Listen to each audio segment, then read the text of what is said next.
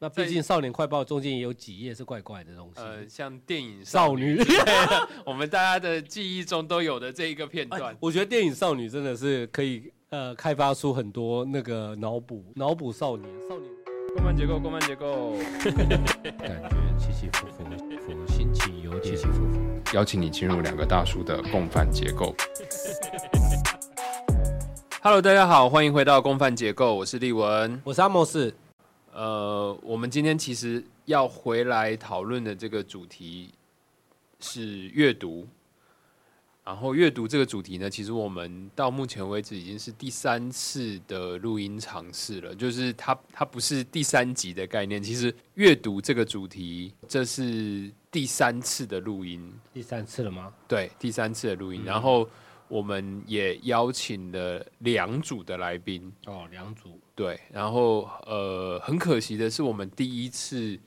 呃进行的阅读的尝试，我们录了三集，但最后其实只能剪出一集来。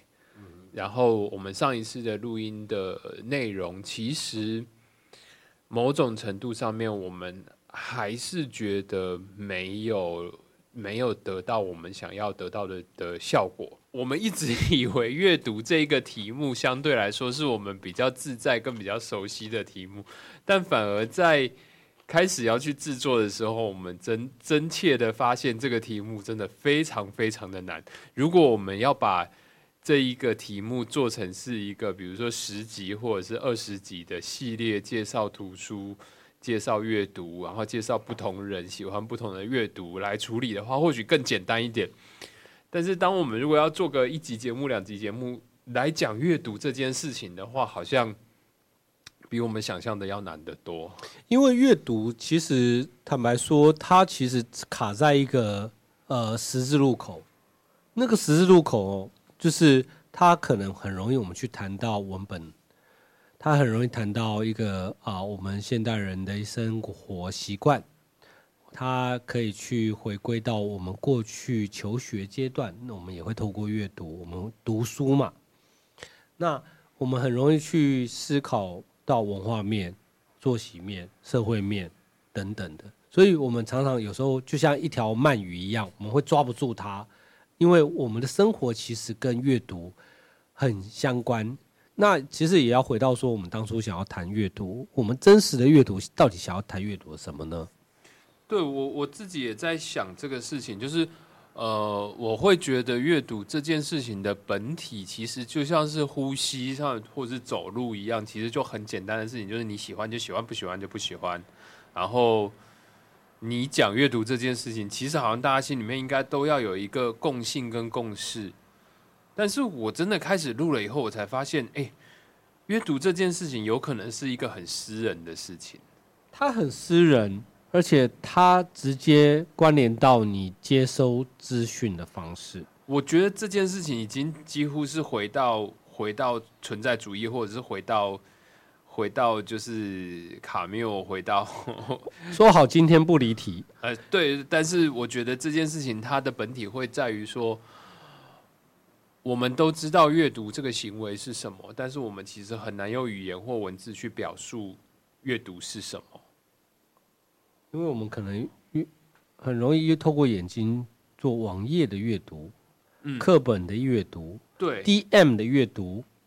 对啊，漫漫画的阅读，你光是生活的的阅读就会有各式各样不同的种类。你走在路上，人家发给你一个中午便当的传单，其实你也都是在阅读。是，然后你因为工作去找一些重要的趋势内容，或者是你去看 R F P，对，啊，这个也是一个阅读。然后呢，你兴趣爱好的去阅读一个文本，它也是阅读。所以，其实阅读的情境太多，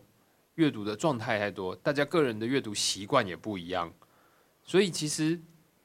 当我们要去聊阅读，或者说，呃，比如说上一集我们邀请德安来，德安分享到很多他阅读的那个《红楼梦》兴趣点 或者是闪光点，对，结果我们好像最后只能聊这个。对，就是我，我们只能聊说，我读了一本书，然后这一本书给我的触发是什么，但是我们不太能切回去到阅读的本体，到它到底是什么。所以，我们如果要试图 narrow down 下来，阅读这个 topic，我们是不是要去从阅读这个行为去把它抓下来？也就是说，我们去抓它时间性嘛？你什么时间在真的阅读？那我们那个画面感很有可能就是哦，你坐在一个单人沙发上面，你坐在书桌前，你翻开一本书。如果说要提到真的阅读这件事情呢，我又有一个不一样的感觉，就是每一个每一个文本对每一个人的触动其实是不同的。是，呃，我我记得之前日本有出过有一本书，它就是一本很精美的 catalog。嗯哼因为日本人非常非常会做传单或者是这种这种就是邮购类型的 catalog。对，所以我记得的是那个作者，其实当时他就出了一个他觉得就是最好的这种各种 catalog 的 layout，然后他就是把一些他他觉得好看的这种呈现形式做成一本书。我也相信有很多人在阅读这本书的时候，就是看它的美感就很快乐。对，那有的是画册，画册的阅读，它其实就是看这些艺术的作品，所以某种程度上面来说，我们不能讨论什么叫做真正的阅读啊。嗯，但是我们试图去设定我们真正想要谈的那个行为面是什么？我觉得这件事情就会回到一个概念，就是说，我们前面这两次的录音，跟我们在在前面聊的这个过程里面，我们大家其实会把更多的关注跟注意力留在那个阅读对我的触发这件事情上面。OK，那既然有触发，一定是呃，我们会 refer 到过去的一个经验，而且特定的文本触发的感觉对。最先讲到，我们在谈到阅读的，你想到什么样的情景，怎样的文本呢？很好的问题耶，我反而不知道怎么回答这个问题了。哦，那你回想了起来，你上一次的阅读是什么时间点？读了什么书吗？好，这就要回到对于阅读的，就是就是我我们现在要讨论的是触发的这件事情，还是我们要讨论的是工作运用的这件事情呢？就是我如果要讨论工作运用这件事情的话，其实我每天上班我都都在阅读，都在都在阅读出版 对出版体系。对我我我我其实有一个，我有一个自己没有没有好好的体系化整理出来的一个原则，就是呃，其实是有一套方法，你只要花费二十个小时，你就可以成为一个领域里面你可以提出正确问题的人。我不是说专家哦，我说的是你在这个领域里面，你提出的问题是正确的。比如说 AI，啊，对，比如说 AI，对，其实你只要花二十个小时走完这个这个程序，你就可以在 AI 的这个领域里面提出一个正确的问题。嗯，啊，因为提一个正确的问题，其实有的时候远比你有庞大海量的知识做你的背景来的重要。因为有些人懂很多，但是他说不出来，或者是有些人以为他懂很多，但是他会问一些奇怪的问题。哦对，对，所以我有一个我有一个基本的基本的原则，它就是在二十个小时里面，你通过发散、收拢，然后再发散，你可以有效的整理出一个体系。嗯，对，就我我自己过去在碰五 G，然后 IOT，然后再碰虚拟货币，再碰 AI 的这些题目，其实我都是用这个体系去让我自己可以快速的在很短的时间里面变成是一个可以问出关键问题的那个人。提出一个对的问题，的确是很吸引人。那个有点像是呃按图索骥，教你快速进入一个议题，或者是进入一个领域，而且成为一个呃正确的学习者吗？或者是一个上道的学习者，而不是呃上网乱看一些东西，就觉得自己好像懂一些了这样子。嗯然后这一套方法也会给我带来快乐，但是它跟我兴趣阅读会给我带来的快乐，或者是跟我读到一本好书会给我带来的快乐是截然不同的。就是我我碰一个困难的题目，我在一个时间里面通过我自己的技巧把这个困难的题目大大致摸顺了，我知道它的脉络是怎么样，我知道怎么样去问出一个正确的问题，并且我可以从我正确的问题再得到更多的解答的时候，我是有一个啊哈的感觉的。啊哈，对，但是他跟我呃兴趣阅读的时候，我得到的那个启发是哦，那是那是不同的心理情绪。因为那个跟资讯需求有关系啦。你在工作上的资讯需求，感觉就是一个你想要解开一个迷雾，然然后就是可能我发现了一个箱子，然后这个箱子我本来不知道它能干嘛，它只会发光这样子。然后后来我知道，哦，原来这个东西叫键盘，咔咔咔咔咔打进去，它可以干干一些我想要做的事情。然后就啊哈，这个这个是我的啊哈时刻。嗯哼哼但但是这个啊哈时刻，并不会让我觉得，就是说啊，我现在有了这台电脑以后，我从此以后就可以就可以很快乐这样子。我有的时候反而是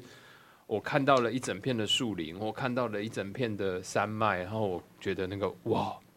那个感受会在我心里面留得更久。但相对来讲，在工作上面可以解锁那种成就感，其实也很不错了。是啊，是啊，就是如因因为我像像我自己本身就很喜欢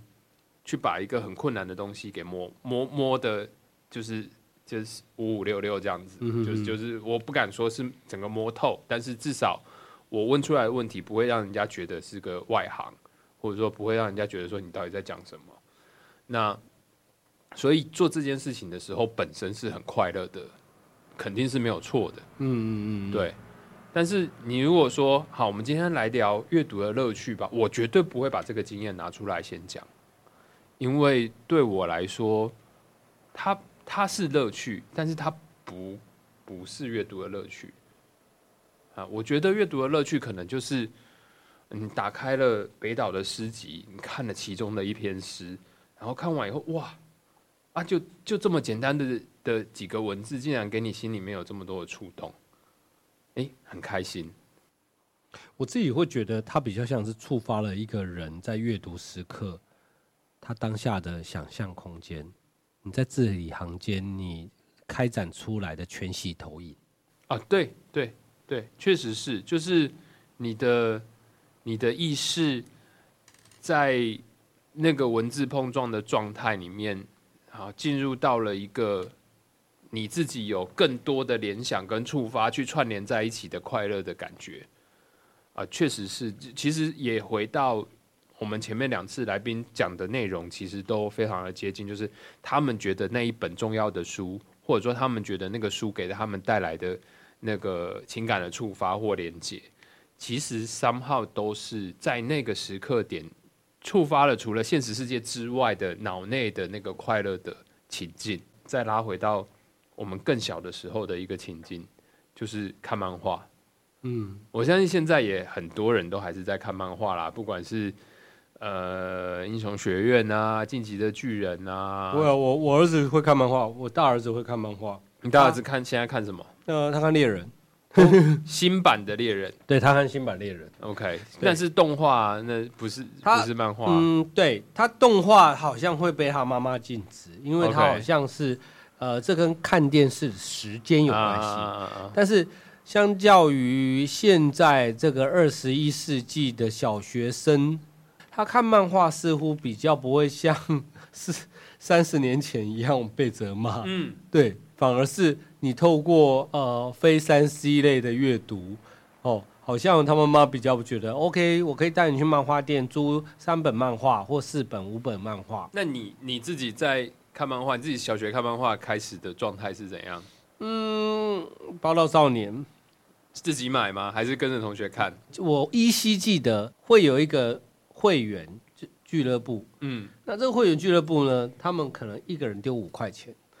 通常的状况是这样子，就是我们小学的时候都会有那个家境比较好的那个人，嗯，他一开始呢可能会买《少年快报》或者是《宝岛》，或者是其他的他会买多本或买最新的。对对对，但是你会知道这个人他一定会买，，OK，，好，然后就会开始这个人的旁边就会有几个好朋友，就会趁着看这样子。对对对，哎，一开始的时候他可能还愿意把这一本借出来给大家轮流看，然后后来就变成说他看的时候大家要靠在他旁边去看，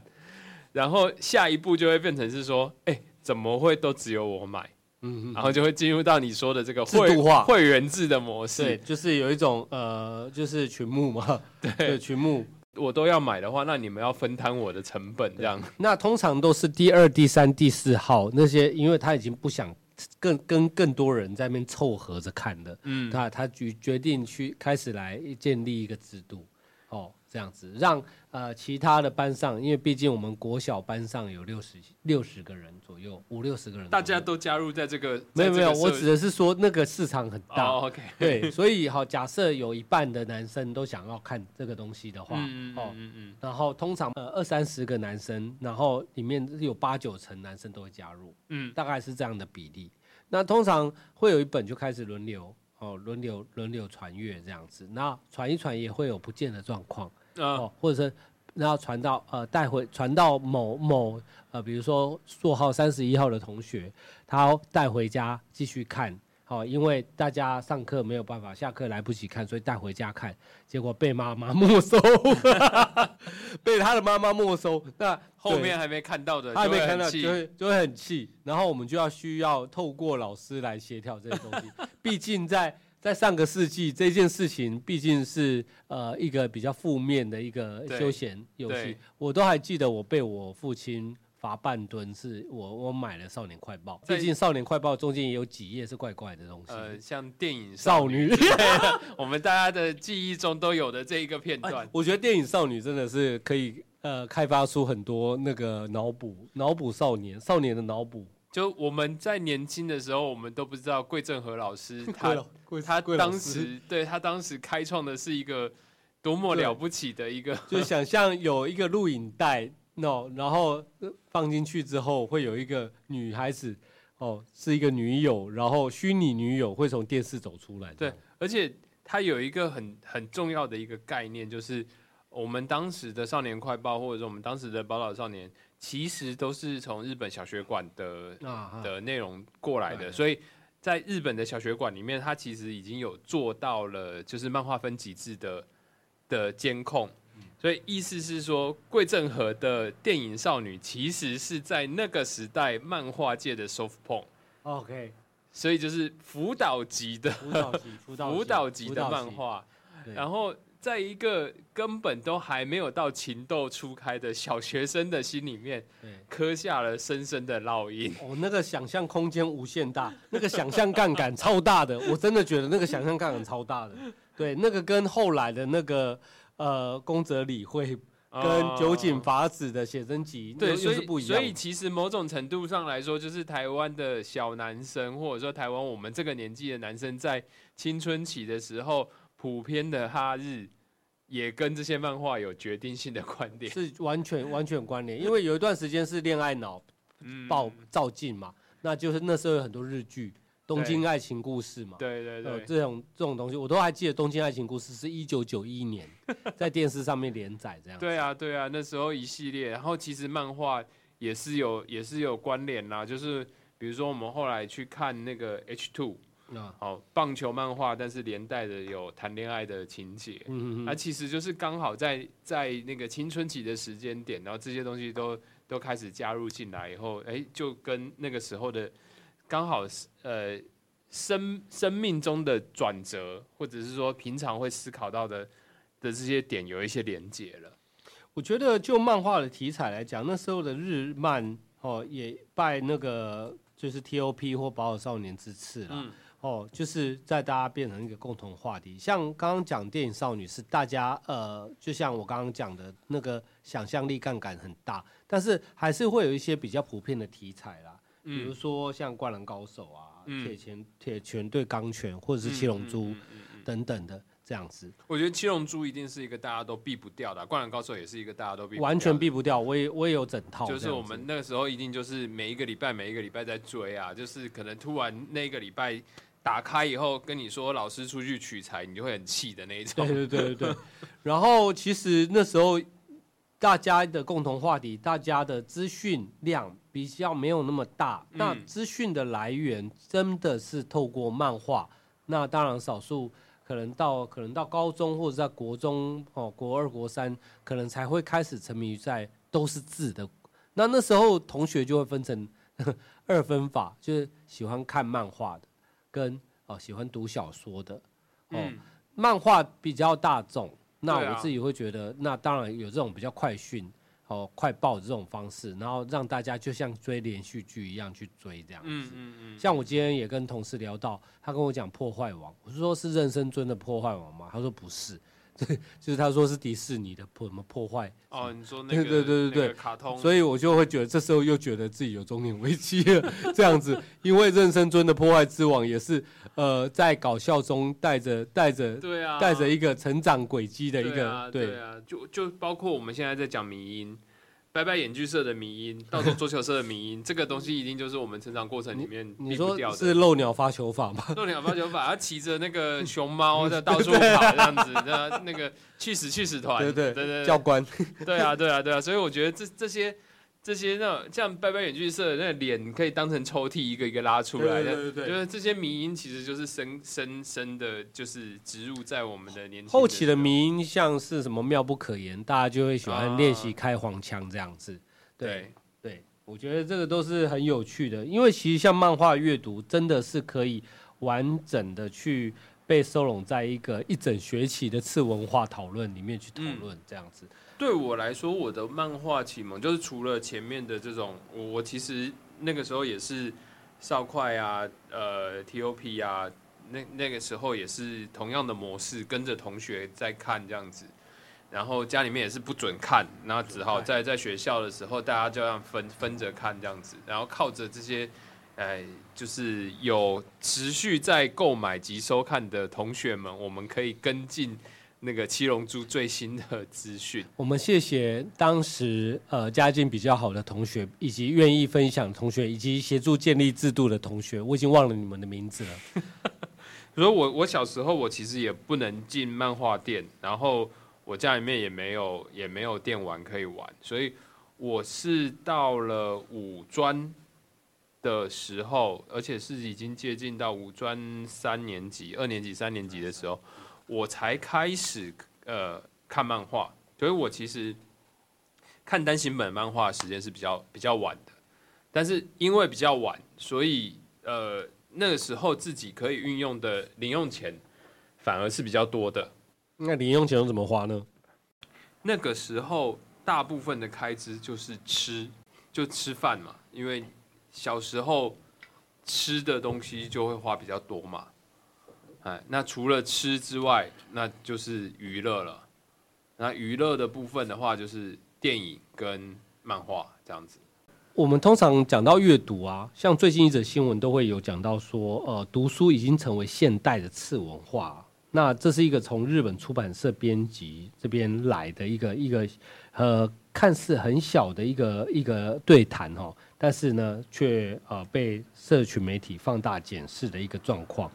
哦。就是这个所谓次文化呢，就是一个相对主流的一个或者一个小众的流行文化这样子。那早期可能摇滚乐啊、街舞啊，或甚至 A C G 啊，这些都是次文化的一个层面。但是在前阵子呢，日本有一个出版社哈，在读书呢这件事情已经成为了次文化，嗯，反倒引起众人的哗然这样子。我觉得是因为发展历程跟我们过去习惯的模式不一样啦。嗯呃，就是如果我们讲的是街舞，我们讲的是、呃滑板，嗯或者说我们讲的是刺青嗯啊、因为它的它的开始其实就是从垂直小众开始的，嗯所以就算它逐步的变成很像是主流了，我们也觉得就是由小到大的这样的发展过程是合理的。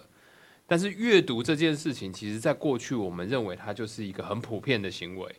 如果说阅读这件事情从一个很普遍的行为，突然变成了一个垂直小众的事情的话，它有一点像是说听音乐这件事情突然变成了黑胶唱片。其实主要是现在文本啊，我们讲文本就会比较把这个书本的内容放大了，然后包含电影啊，哦这些或者说呃逛展啊这些创作，哦，那现在我们都透过短影音或者 YouTube 上面，我们去快速去取得，比如说像呃随便讲像《无耻之徒》这样十一季的影集，你可以在一小时内被嘴完，快速嘴完，哦，大家这种速食的文化。哦，就是诶，或者是说像古阿莫早期这种，他很快速的方式，让你快速去理解这个东西。我我觉得这件事情本质上没有什么错啦，就是不同年纪他们他们获取资讯的内容跟节奏跟速度其实是不一样的。这件事情可以理解，就像是我们现在也不想要长篇大论的去看一些文字的内容嘛，我们还是我们还是会喜欢那种叙事结构比较简简洁，然后然后在它的叙事模式上面有一些特殊的内容。那你让我们回去读明清小说，其实我们也读不太下去啊。对，就是现在真的很难平心静气哦，因为现在 I G 我们也很爱看 reels，我有时候一天要划好几波 reels，划一划我也不知道划什么，很快。嗯，所以其实这件事情我会回到，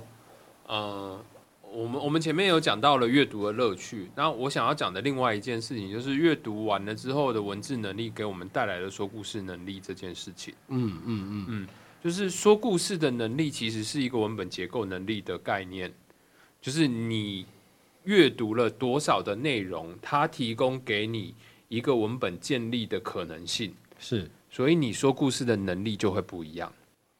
那呃，你有感觉到说故事这件事情能力吗？会因为能力就会有优劣嘛？当然，当然，当然，我觉得你今天把一个四十岁的人跟一个二十岁的人关在一个房间里面，你跟他说不准用任何的多元美彩，你要讲一个精彩的故事，你会把二十岁的人逼死。真的吗？我觉得你会把二十岁的人逼死，就是那个二十岁的人想尽办法讲出来那个故事，可能其他人听起来都干干的。嗯，你如果让他可以用电脑或者让他可以用手机去编辑他想要讲的那个故事的话，他会把四十岁的那个人压在地上碾压。OK，但是如果我们今天就把所有的数位的东西全部都关掉，只能靠你的嘴巴把一个故事讲的精彩，或把一个笑话讲的精彩。我觉得二十岁的人现在是非常吃力的，所以这就是呃，例文你常常讲的这种线性叙事的模式，嗯，哦，正在网易当中，嗯，习惯在转变，习惯在转变，所以它的有趣讲出来，很可能就跟你刚才讲的那个五分钟讲一部电影，或者是十分钟快速的讲一个什么样的故事那样子的状态，就是它的结构会跟那个非常的类似。所以量变会产生质变啊。那现在的文本，或者是现在的那个叙事的模式，就像我们常常看到啊，像金马奖啊，或者是最近很红的呃《复都青年》啊这样子。那有人会在电影里面也是会好好看完一部电影。那这样的创作者会越来越少吗？我觉得他会回到我们前面讨论的那个问题，就是小众这件事情。是，就是。一旦这件事情被定义为小众，它就是一个不可逆的状况了，就会变成是说，喜欢看这样子叙事的，就是现在你在电影院上映《贝里尼》，你觉得会有很多人进电影院看吗？但是喜欢《贝里尼》的那些人，会不会一样付很贵的电影票进去看呢？还是会吧啊，对，所以一旦我们把这件事情定义成为小众行为，就是一旦我们把它定义成为是黑胶唱片的时候，它就会有黑胶唱片的信徒继续的在这件事情上面去喜好跟耕耘。但是从大众市场的角度来说的话，它就不会那么样的受欢迎跟喜好。所以你说这些好的作品，或者是这些重文本的作品，它是不是还能够？像以前一样的受到喜好，那我们实际回来看现在的状况，就是院线片要能够真的做到，就是以前的那种几亿几亿多少多少全球票房的那个，就已经是越来越难的。这这个真的很难，对，现在已经没有亿的。对啊，然后你没你没有特效动画的，你没有大明星的，你就不用想亿了这件事情啊。然后。这么多精彩的内容，串流上面都有，他为什么还要播时间去电影院看你的内容？我觉得这些都是这些都是蛮蛮关键的 issue 啦。那只是比较可惜的事情，就是呃，有一些特殊的文本，就是我们我们现在回去看出版，出版会出的书会越来越少。嗯，因为出的书会越来越少，所以呃，他他已经进入了一个一个一个逆向循环里面，就是。好的作者也也会被迫越来越少，因为好，因为我们让作品多元性出现的机会也是越来越少了。那呃，所有的书要出版的时候，都要先考虑到市场需求跟市场表现，所以有一些比较奇特的作品内容，它它就很难，它除非它自费出版，不然它很难被看见。然后，所以它可能最后就必须要走向九把刀的模式，就是它要先在网络上上面红起来了，他自己要慢慢在方格子上面去去慢慢去耕耘，然后慢慢去累积它的声量。对，所以我们其实会比较难去看到，比如说像日本的乙一这样子的的作品，嗯，好，或者是比较难再去看到一些呃不一样长相的文学作品，或者是呃奇特的写写作模式。那这有什么差异呢？其实我觉得我，我我在整理今天要讲的这个这个东西的时候，我突然想到了很久以前，我我后来花了一点时间，我回去去找这一部电影到底是什么，但是我找不到。我我我很久以前看过一部西班牙的电影，它的叙事结构是这样子，他他在讲这个故事的过程里面，他告诉你说，这个故事的开始是从一个方向去进发，但是到了故事的中途的时候，他突然发现这个故事的中途有一个洞，然后他从洞跳进去之后，最后出来的地方是故事的一开始。嗯，然后就是他的电影的结构，其实也是按照了这一个叙事的逻辑去对拍出来的这样的一个电影。对，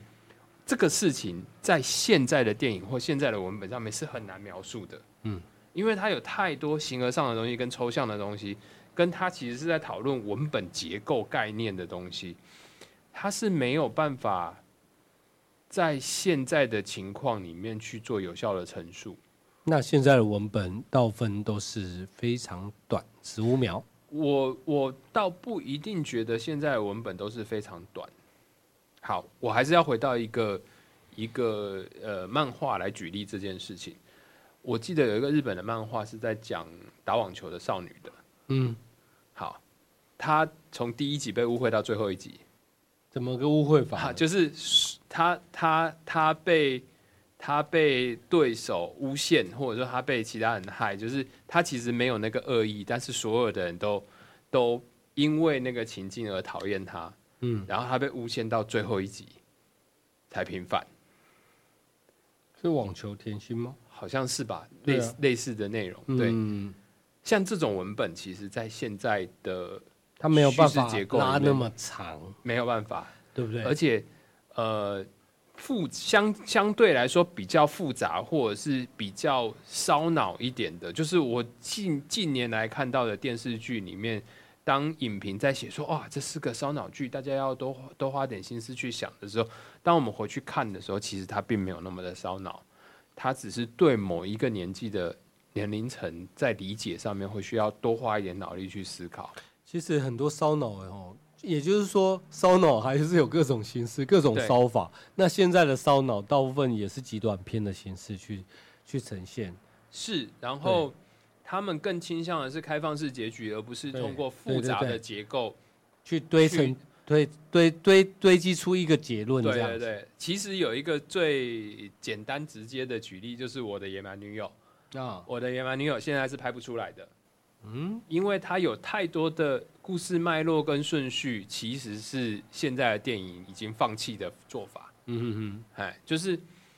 你呃那个时候我的野蛮野蛮女友播完的时候，你你顺顺的看，它是它是一个很简单的故事线。对，但是后来有很多的各种不同的角度重新去分析这一部片，啊，包括女生是从时间穿越的状态回来看，然后呃哪一个哪一个时间段不是时间穿越的女主角，哪一个时间段是已经穿越的女主角，或者是说其他的这些这，所以它留了很多伏笔，让你有很多的解释性跟可能性。那这个其实是文本精彩的地方。那在离开阅读这件事情之后，我们很多的情绪，跟我们很多的快乐，跟我们很多的故事堆叠，我们都要像《延禧攻略》这样子，每一集给你一个爽感，每一集给你一个嗯，快乐的东西的时候，其实就很难。其实我我我自己在想到线性叙事，如果是漫画的话，我自己是浮现像《盛唐教父》这种。啊，对对对对对，哦，在一个时间点岔开，然后大家就很期待两条线怎么再交错，嗯然后最后在樱花树下，嗯，就是有一个完整结尾。那这也是一部大大也没就是也是一部完整的一个一个一个文本啊，就是对是是，就是其实日本的漫画在文本要求上面还是相对来说是完整的，是对。但是其实现在人也不太有有兴趣看完一个完整的日日本漫画了。应该说现在大家都是透过动画去理解日本漫画，再回去看原著。对，那但是动画一季可能就是十几集这样的方式去快速的处理内容，对那其实某种程度也是五分钟看电影的概念。对，然后也是在看分镜，然后再看前前烧的样子。对，就是爽感，爽感，基本上就还是回到爽感这件事就。是对，因为每个礼拜我最最最期待就是《咒术回战》嗯，新集数这样子。所以我觉得，呃，我不知道现在的人看《史事》的第一集，还会不会有一种哇，原来电影是可以这样乱搞的。不能讲乱搞，我觉得乱搞是一种，呃，我们从过去看现在了。嗯，哦，那如果从现在看明天的话，也许不见得是乱搞，而是他去虏获了新的乐听众的心态不一样，的策略不一样。呃，某种程度上面来讲，呃，这件事情其实就是剧场在玩很多第四面墙的概念嘛。那嗯，就是呃，电影跟电视剧过度的玩第四面墙这件事情，玩到第四面墙变成是一个变成是一个刻板印象了。嗯嗯好，那我很好奇的是，从出生开始就看到第四面墙的这种类型创作的人，对于第四面墙还有没有感觉？嗯，就是那那个是不是对他来说真的是一个第四面墙？不见得啦，这这这个这要看，因为我们大部分都是先盯着呃荧幕的那个人，然后才后来才会经过跟人家讨论陈述，知道那是第四面墙。嗯，对，那那所以我我会认为说第四面墙其实它是一种它是一种对话方式嘛。对啊，所以其实不同的文本、不同的呃情境表现方式，其实累积我们的能力是，我有没有办法快速的带入一种想象？其实，呃，另从另外一个角度来讨论这件事情啊，就是我们前面有讲到，就是在那个情境里面能不能够给我带来感动嘛？就是在我脑子里面跟跟这些这些资讯连接的那一刹那，可不可以给我带来感动这件事情？那你要去想象哦，我们的上一辈是连看京剧都可以得到这种感动的。呃，京剧有太多抽象的东西了，太多你需要自己去想象的东西，而跟太多的规则去 follow，所以你没有在那样的一个情境跟那样的一个一个叙事里面，其实你是没有那个想象力的。对我们这一代来说，京剧是干嘛？好无聊，好了，《霸王别姬》时间好长。霸王别姬》对，啊，然后那个那个唱腔，他们他们会欢呼的，我们都没有办法理解啊，对不对？那其实是我们没有那个想象能力，跟我们没有那个叙事能力。那呃，从现在的阅读状况到下一个世代，其实他们也会觉得我们现在在讲的这些东西像京剧啊，嗯，的确是。对，所以他那那那这件事情变成一个小众，也是一个很合理的事情啊。所以它注定要被呃时代巨浪推到推到推到上个世纪，或推到过去，成为小众的一部分。我反而会觉得，我们要从另外一个角度思考这件事情，那就是说，如果这件事情势必它有一天会变成是黑胶唱片，就是最后顶尖的那些留下来了，然后它就是一个小众社群里面在玩的东西的时候，那主流的资讯传递跟文化交流是什么东西？是影音吗？是 podcast 吗？还是什么别的？嗯，我不晓得短影音它会还会再红多久，但它的确是，呃，每一个人他在生活中的奶嘴，哦，他可以快速的就像 channel surfing 一样，就一直在不同的频道间滑滑滑滑滑，然后嗯不知不觉就过半小时一小时。那也许我们会期待一个更具所谓的意义的这件事情的建构，但是现在在短影音的的的限制，不要讲限制啊，短影音的一个呈现策略里面，它是为了要得到最最经济的方式得到流量，然后因为话题再回去找那个东西，也许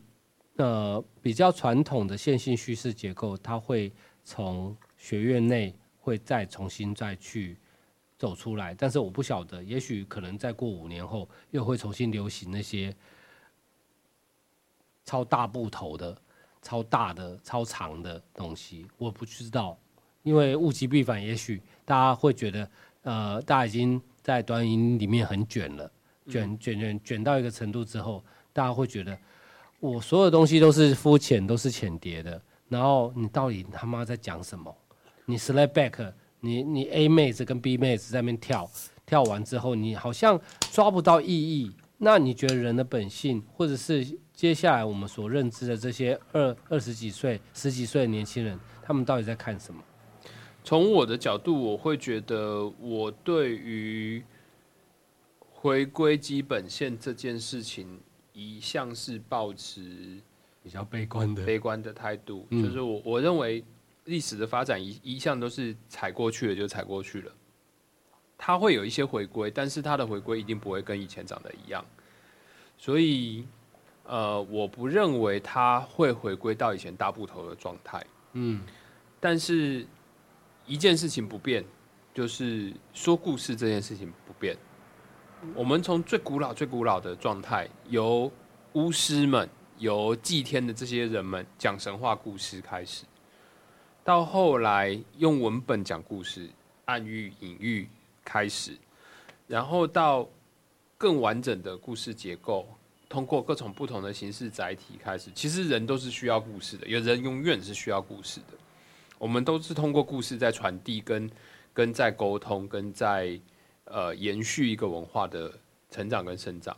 啊，这个这个故事的本体，它长的是一个影音的样子，它长的是一个文本的样子，还是它长的是一个图画的样子，其实都无所谓。现在的人喜欢什么，它就会变成什么。但是更关键的事情是，我们现在其实对于很多东西，就是已经发生过的很多东西是极度悲观的。比如说，我们现在对于呃弗洛伊德梦的解析，我们现在对于存在主义，我们现在对于超现实主义，我们现在对于古典主义，能不能够在下一个世代的作品里面还有所留存这件事情，我们是处于悲观的状态。但是我觉得这个东西是会留下来的，就是它已经发生了，所以它一定会留下来。很简单的概念就是妈的多重宇宙，嗯，它其实就是一种新的演绎的方式，旧的资讯的方式。嗯哼哼，嗨，所以我觉得，其实对于这种新的演绎方式是可以一直期待的，嗯哼哼，但是它究竟是什么，我们现在是不知道。其实还是回归到我们的我们的我们时间怎么被被这些被这些短音，不要讲侵蚀啊，那很像，但是我们还是会被吸引啊，我们也是需要奶嘴啊，嗯，对不对？我也就是我也喜欢看那些漂亮女生在那边耍一些套路，讲一些讲一些人跟人之间的互动的事情，它占据了很多的版面。但是我们期待什么呢？说穿了，就是台湾电影新浪潮的时候，也在抱怨好莱坞电影打压了我们台湾的电影的发展，不是吗？不会啊，我觉得台湾电影很努力，我是看着我是很努很努力在在做创新，从早期呃 gay 片开始，应该是说，我觉得文化必然互相竞争啊。嗯哼，大家喜欢的形式一定会呃互相挤压那个发展的空间，这件事情是肯定的。但是我对于形式挤压空间会不会阻碍文化的发展这件事情，我觉得永远不会发生这么可怕的行为。有一段时间那个 VR 创作电影很盛行，嗯。那它也直接改变了电影拍摄结构，对，所以那个时候体验了几次之后，我也会觉得说，那他的脚本应该描绘更细致。嗯。当你有一这样的时间之后，你到底想要带给观众怎样的感受？嗯，哦，你一台你你你你已经不是不是剪辑的概念了，你是三六零镜头的概念了。是啊，是啊，对，那我我们那时候对于事情的理解是一种沉浸式的感受。那你那时候想到的是一一件事情，还是多件事情，还是你会在透过你自己不断的在空间中找寻，这个是不一定的。我自己会觉得，其实我们在谈阅读的过程中，阅读的行为，哦，那它帮助我们去讨论到阅读这个文本，阅读所的对面那个文本产制的过程，文本因为科技，因为社交媒体啊，它所形成的这种这种形式的的的，不要讲局限了，它现在长这个样子，就像水一样，哦，它也被装成那个样子，这样子。所以我们开始有这样的反思，但是那并没有对或错，而是说他反而回来去告诉我们说，我们时间应该花在哪里，我们的眼睛应该花看什么事情，这样子。这个是我一点忽然想到的一点反思。嗯，那我们今天这样子聊，我们成功的聊完了阅读吗？呃，我们这样的年纪，我们有跨了一个世纪。一个呃，二十到二十一世纪了，我们经历过呃，因为科技所带来的媒体载体的快速演变的过程。三十年前，我们没有办法想到网际网络这件事情，或者是呃，我们能够快速的跟人通讯或传输或产制内容。现在我们有手机，手机可以拍一个电影级的东西，或者说我们快速传了 real。对，就像我稍早我在发的 IG，我发了 IG 之后，我发觉天哪，好像一个电影哦。就是我就觉得，我我的我的这个东西配上配乐之后，我根本就是我在我这这是和平和平东路的一个路口，我停红灯，我就拍一个二十秒的呃的影像，然后我就觉得我好像可以很快速的制造一个我也说不出来，然后我也无法定义的内容，但是它却被我的朋友圈。呃，消费了，然后有些人会有觉得，哎，你这样子拍的不错，蛮有感觉的。我觉得我们的我们的生活跟我们的我们的那个时间线，因为科技的关系，有的东西被拉的很，有的东西被拉的很短，有的东西被拉的很长。你刚才在描述的这一段过程里面，我就一直想到我最近在网络上面看到一个迷音，就是一个一个学生问他的教授，就说。请问教授，这一堂课我可以引用的引用的文章，如果是上世纪二十世纪的内容，一九九六年发布的这个内容的话，会不会太古古老？一九九六年吗？就上世纪了嘛，一九九六年嘛，会不会太太过于古老？这样子，我我觉得对我们来说，就是你刚才也描述，就是说，呃，网络前的时代，其实对我们来说，在网络前的时代还有很长一段。对。但是对现在人来说，网络前的时代，那就是一个很古早的事情了，就是一个呃，就是没有没有被 codified，没有被 digitalized 的。对啊，那好像就是一个很很很很古早、很很很讲古的事情。那其实我们现在看这个所有的事情，每个事情被加速、跟挤压、跟跟跟快速的发展，然后好像感觉所有的事情越来越快、越来越快、越来越快。我们上一辈看我们的生活，可能也是这样子，感觉越来越快，越来越快，好像一直都在失控的状态里面。但我我总体来说，我对人性还是乐观的啦。我也乐观，我非常乐观。对，所以，所以我我觉得，我们能够尽量做做的这件事情，就是我们不要，我们不要去当一个，呃，我听黑胶唱片，而且我觉得这件事情很特殊，或者说。我才懂，你们都不懂。我们不要当一个这样的人。我们要当的是，我既可以听黑胶唱片，我也可以听 Spotify。我听嘛？对我，我我甚至可以听街边那个艺人表演的这种内容演出。就是我可以接受各种的形式，因为我很知道阅读这件事情，它本体给我带来的其实是认识这个世界的一种方法而已。因为跨世代，我们谈阅读或讲我们禁用文本这件事情，因为它相当程度带给我们相当程度的文化的消费。嗯，像我们觉得我们在成长过程中，我们有很多很美好的事情。我们因为阅读，我们因为看展，我们因为看了电影，我们得到了很多意义的发现跟启发。但是，也许当我们看我们的下一代，我们回到家里看到我们的孩子。像我女儿，对于她来讲，她资讯禁用的方式，其实就是她来自于她的朋友，还有 IG，还有小红书。对，那它里面的东西，它已经变成她现在的样子了。我们觉得会惆怅的部分，也许啦，是那我过去看《教父》那些很惊讶的东西，你看得到吗？我好想分享这个感动给你哦。但是他也许有他的感动，或者是当他曾几何时，他可能透过呃在学校念书，或者他的他碰到一个文青同学、复古的同学，他会告诉他，嗯村上春树，嗯，他会告诉他，啊呃兰，昆德拉，他哦，他会告诉他蔡明亮都是男生的屌跟屁股哦，这任何东西，那我们才会有一个交集点。嗯。才有机会在有些人说爸爸以前那时候在看，或者说，呃，也许我期待我儿子哪一天告诉我，爸爸，你那首歌，呃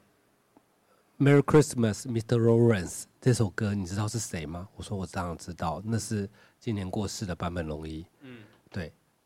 那我我就会觉得我们有交集点了。那我当然会觉得，对于大家是平呃，大家是呃很乐观的，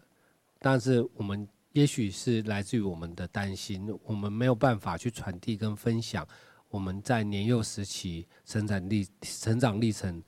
呃，我们所接受到的感动。也许他们现在有他们现在的感动。我们一开始聊这个题目的时候，我最担心的点是我我们是一个非专业的阅读者，然后试图要要来讲阅读这件事情，会不会是有点僭越？或者是说，